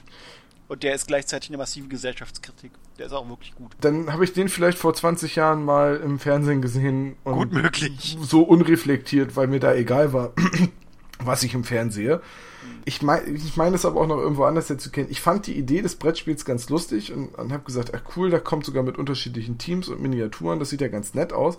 Und dann habe ich im Kickstarter erst gesehen, dass wenn du das Spiel backst, du nur Holzfiguren kriegst. Richtig, Einfach die so, Figuren musst du extra kaufen. so flache Holzschnitte, wie Die wir Miepel sie. halt, die klassischen. Genau, so Miepel, zwar ein bisschen größer, aber du kriegst nur Holzfiguren erstmal und das Spielbrett und die ganzen gezeigten Miniaturen musst du dir selber kaufen. Also dazu kaufen. Also es hat sich auch rausgestellt, da bin ich aber auch erst drüber gestolpert, weil ich es erst nicht gerafft habe. Ähm, das ist äh, kein Neuprodukt, sondern es ist im Grunde genommen nur ein Abverkauf. Das Spiel gibt es wohl schon länger. Ich verstehe, ich, also sie versuchen über Kickstarter Leute zu erreichen, die, die praktisch das äh, noch nicht kennen und denen sie es darüber im Endeffekt verkaufen können, aufgrund der Reichweite, die Kickstarter hat. Gut, okay, ich finde es jetzt aber dafür auch gar nicht so teuer, weil für 45 Dollar bekommst du das Spiel Mhm. und beide Sets mit, wenn ich das richtig sehe, jeweils elf unbemalten Figuren. Oder war das, oder hier steht both sets of 11 unpainted resin roller derby minis. Ja, das sind Also- dann auch immer die Minis. Dann re- rechne ich jetzt aber auch mit 22. Also both sets of 11 liest sich für mich wie 2 mal 11. Würde ich jetzt auch lesen. Und dann ist es eigentlich sogar ein Schnäppchen, zumal die Lieferzeit Dezember 2016 ist. Also wenn man sich mit den Figuren, das ist jetzt nicht State of the Art, das ist jetzt nicht äh, Games Workshop Niveau, äh, wenn man sich mit den Figuren grob anfreunden kann und der Idee des Spiels was abgewinnen kann, finde ich das sogar ein tatsächliches Schnäppchen. Ja, kann man, kann man durchaus machen. Zumal auch schon ein Stretch Goal, also eine zusätzliche Figur, Joanne of Dark, ähm, Ja. äh, die für beide Teams irgendwie verfügbar sein soll, freigeschaltet wurde, die ist wahrscheinlich, äh, die ist wahrscheinlich mit dabei bei jedem, der es kauft, egal ob du nur das Spiel kaufst oder mit Figuren. Ja, also finde ich interessant, die Figuren allerdings so in den Vordergrund zu stellen, so dass es auf den ersten Blick so aussieht, als Ja, du denkst, du kriegst die Figuren und dann stellst fest, ja, mm, nein. als Add-ons hauen sie noch jede Menge andere Spiele raus, die sie schon fertig haben, zum Beispiel so ein, ein Würfeltennis oder ein Würfelgolf. Ja, das ist halt im Grunde genommen, sie versuchen Kunden zu erreichen, die sie mit ihrem normalen Shop nicht erreichen, nutzen dafür die, die, die Plattform Kickstarter. Das ist nichts, was neu finanziert werden muss. Das ist ein wirklich bestellt ist bei uns. Wir haben es sowieso schon lange. Ja, und ja, da bin ich dann, da bin ich dann eigentlich schon wieder raus. Aber ich fand es irgendwie von der Idee her ganz interessant, weil ich erst dachte, oh cool, aber so ein Abverkauf und so weiter. Ja, nö, ist halt dann auch, wo ich sage so, mm, nee, eher nicht. Weil das geht, also, das geht für mich dann halt so dermaßen am, äh, am Konzept Kickstarter vorbei, wo ich sage, das ist nicht mal mehr Vorbesteller, das ist einfach nur, ich benutze es als Einzelhandelsplattform, als Online-Shop. Ja, und dann kann man es genauso gut bei eBay reinsetzen. So, jetzt habe ich hier den nächsten Link rausgesucht. Du hast den nächsten Link rausgesucht. Ja. Rise of the Animax von Rebel Minis kommen jetzt als Kickstarter angekündigt Tier-Mac Roboter Kampfmaschinen. Ich weiß nicht, wie es anders äh, zusammenfassen soll. Transformers. Ja, es gab irgendwie auch mal so Tier-Transformer, ne? Ja, natürlich. Die, es gab die, gab die Dinobots. Mag sein. Ich habe die hier jetzt gesehen. Es sind, glaube ich, drei unterschiedliche. Einmal eine Spinne, ein Skorpion und ein Wolf. Vom Maßstab her äh, sieht man dazwischen auch mal eine 28 mm Figur. Ich weiß jetzt nicht von welchem Spiel, aber die Base ist diese 30 mm Lipped Base, die wir auch von War Machine und Hordes kennen. Dementsprechend äh, sieht man auch mal den Vergleich. Die sind also ordentlich groß. Mhm. Kommen auf einer, wenn ich das schätzen müsste, ist das diese 12 cm Base, äh, wie, wie sie sie auch bei den äh, War, äh, wie heißen die denn noch, den, den Kolossen von, von War Machine hat. Ja, du, bei War Machine darfst du mich nicht fragen. Nee, aber diese, das ist halt eine Base, die so CD groß ist, Mhm. wenn ich das richtig einschätze. Es sieht, ja doch, das sind Das keine... dürften 120 oder 150 Millimeter sein. Ja, guck, guck du auch mal auf das Bild drauf mit der 28 mm Figur, wo der, wo links der Wolf und rechts die Spinne ist. Das ist keine 50 mm Base. Das ist nicht einfach eine große Base. Das müsste eine, so eine, so eine CD-große Base sein. Mhm. Und dann finde ich die Figuren vom Maßstab her irgendwie echt cool. Gerade die Spinne und den Skorpion finde ich sehr cool. Und auch nicht so teuer. Also ich glaube, wenn du 50 Dollar beiträgst, kriegst du alle drei. Oder darfst die drei aussuchen. Das kann eine beliebige Kombination sein. Äh, und für 18 Dollar kriegst du einen davon. Und das finde ich voll okay. Ich mag die Figuren das, das kann man machen, ja. Ähm, allerdings US-amerikanisches Projekt in äh, Chattanooga, Tennessee. Dementsprechend nicht EU-friendly. Kommt also nochmal Zoll und Versand drauf. Wenn man jetzt allerdings nur einen kauft, nur der Versand, weil dann ist der Warenwert unter 22 Euro und damit zollfrei. Ja, ich finde ich find die cool. Deswegen wollte ich die einfach mal reinnehmen. Ja, das ist so, als Designs hübsch. Also ich will, also das gehört zu den Sachen, wo ich sage, ich habe keine Ahnung, wofür ich es verwenden sollte. Genau, das hält mich davon ab, da mitzumachen, aber cool sind sie. Ja, große Maschinen, große tierförmige Roboter. Definitiv. Völlig ohne Frage. Ja, also auch, dass der, der, dass der Skorpion an einer Hand eine Zange hat und am anderen Arm halt eine Kreissäge. Ja.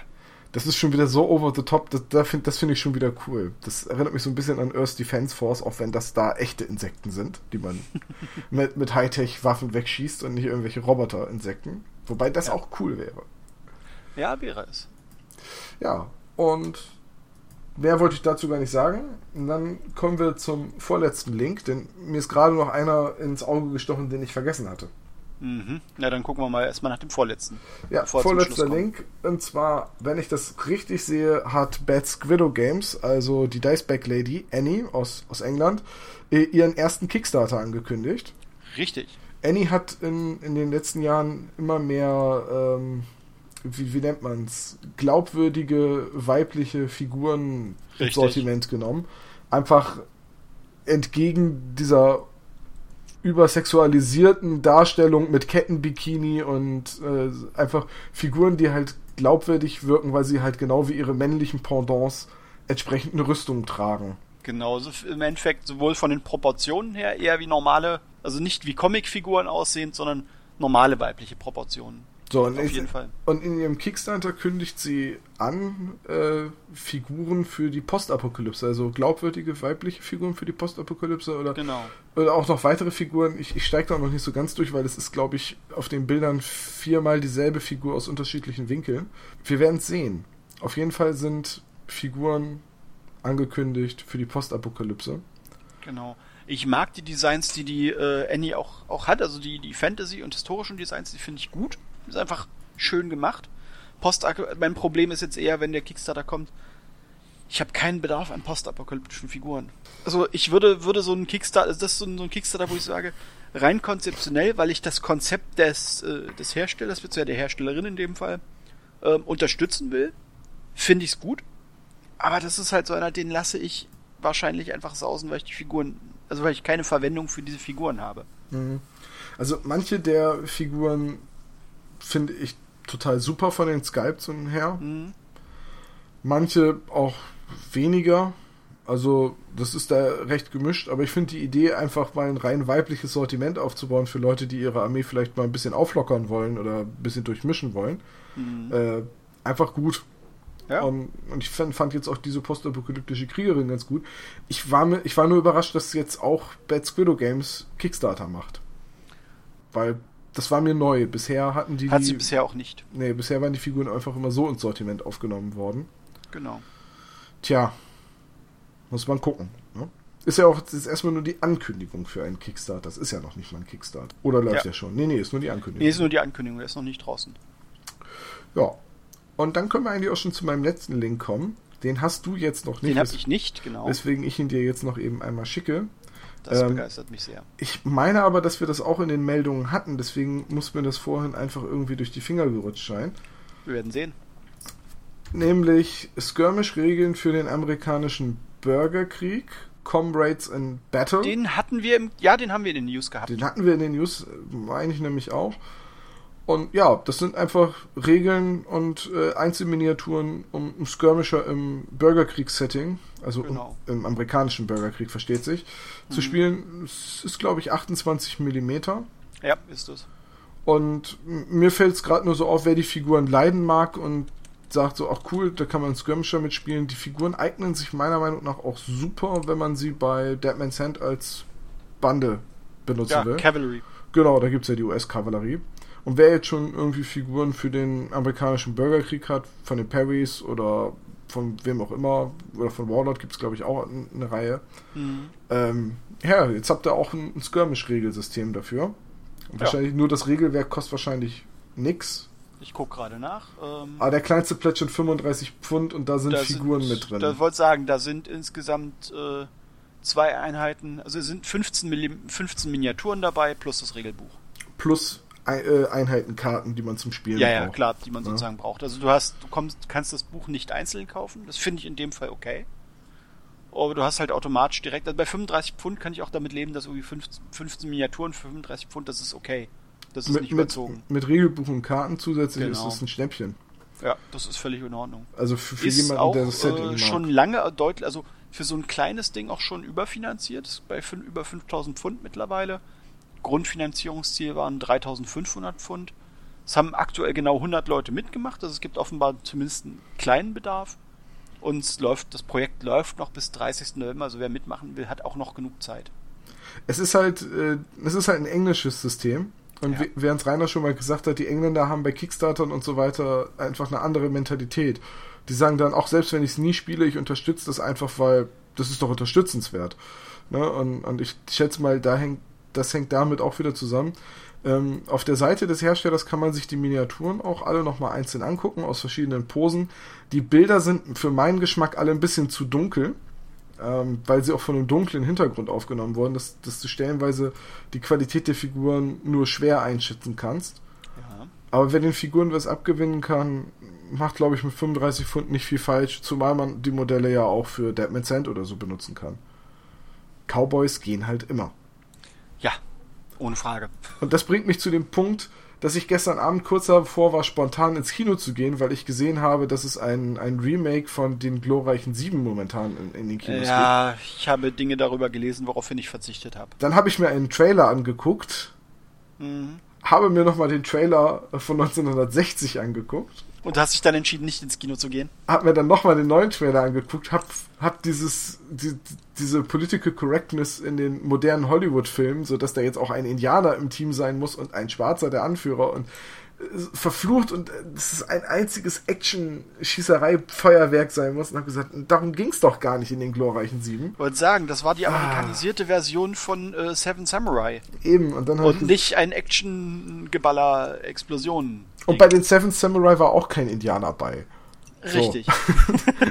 ich habe ich hab dann einfach gesagt, nee, komm, lass mich in Ruhe. Vielleicht gucke ich mir den irgendwann mal an, wenn er äh, auf DVD kommt. Ja, und, und, oder wenn er irgendwie in irgendeinem Streaming-Dienst auftaucht. Amazon, Netflix, irgendwie sowas. Vielleicht, mal gucken.